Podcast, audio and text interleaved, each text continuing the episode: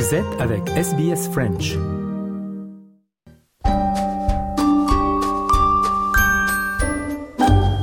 Bonjour et bienvenue dans votre nouvel épisode de SBS Easy French.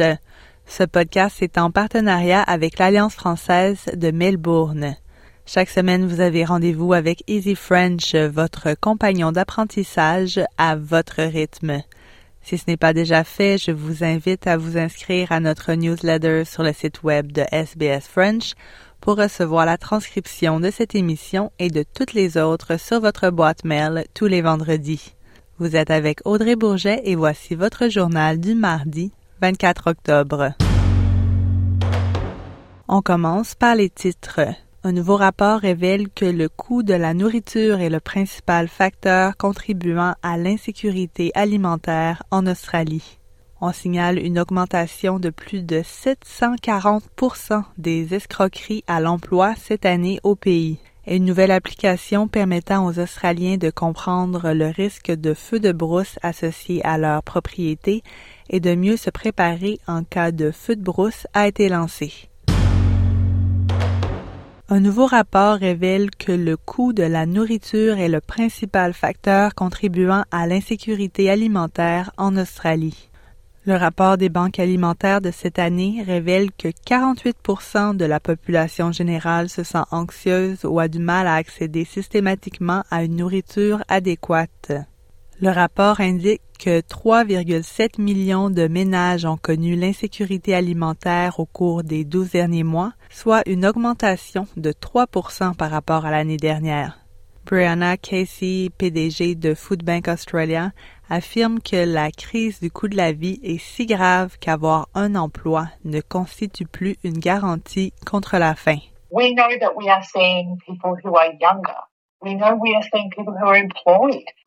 A job is no longer a defense or a shield against food insecurity, and it's presenting Food Bank with some really big challenges in terms of meeting the demand for food relief, but also having to change the way that we can reach communities, given that we are now dealing with so many young professionals. Les Australiens sont avertis de se méfier des escroqueries à l'emploi. Le ministre des Services financiers Stephen Jones a déclaré que le Centre national anti-arnaque a signalé une augmentation de plus de 740% des escroqueries à l'emploi en 2023. La crise du coût de la vie pousse de nombreuses personnes à accepter un deuxième emploi pour tenter de joindre les deux bouts, avec de nombreuses fausses offres annoncées pour des postes pouvant être exercés à la maison. M. Jones affirme qu'une augmentation significative du nombre d'escrocs se faisant passer pour de véritables organisations et recruteurs a été constatée, avec de faux emplois souvent promus via des plateformes de médias sociaux tels que Facebook, TikTok et Instagram.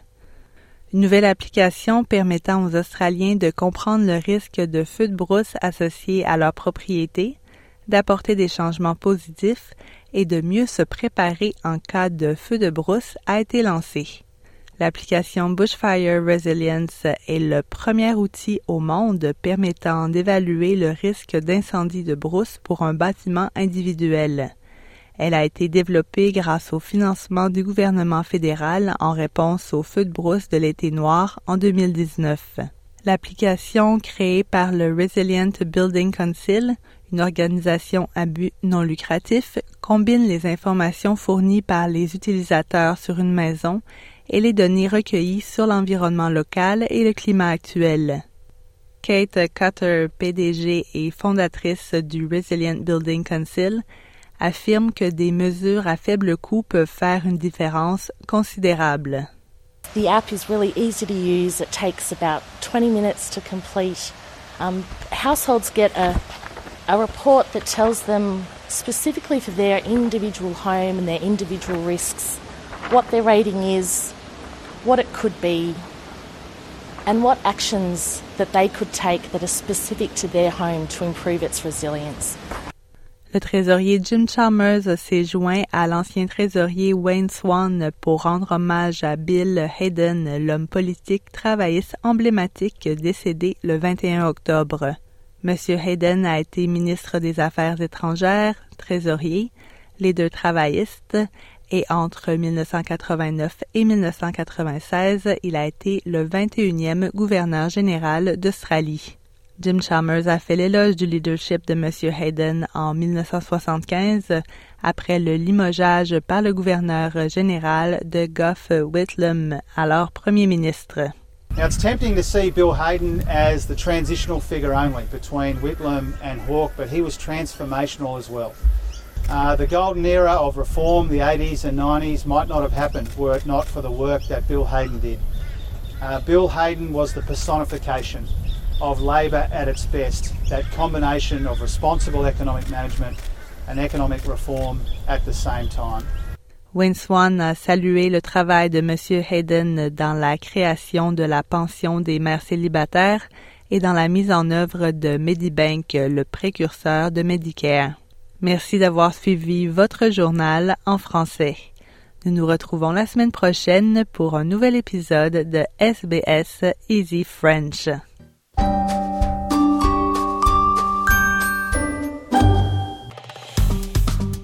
Aimez, partagez, commentez. Suivez-nous sur facebook.com slash sbsfrench.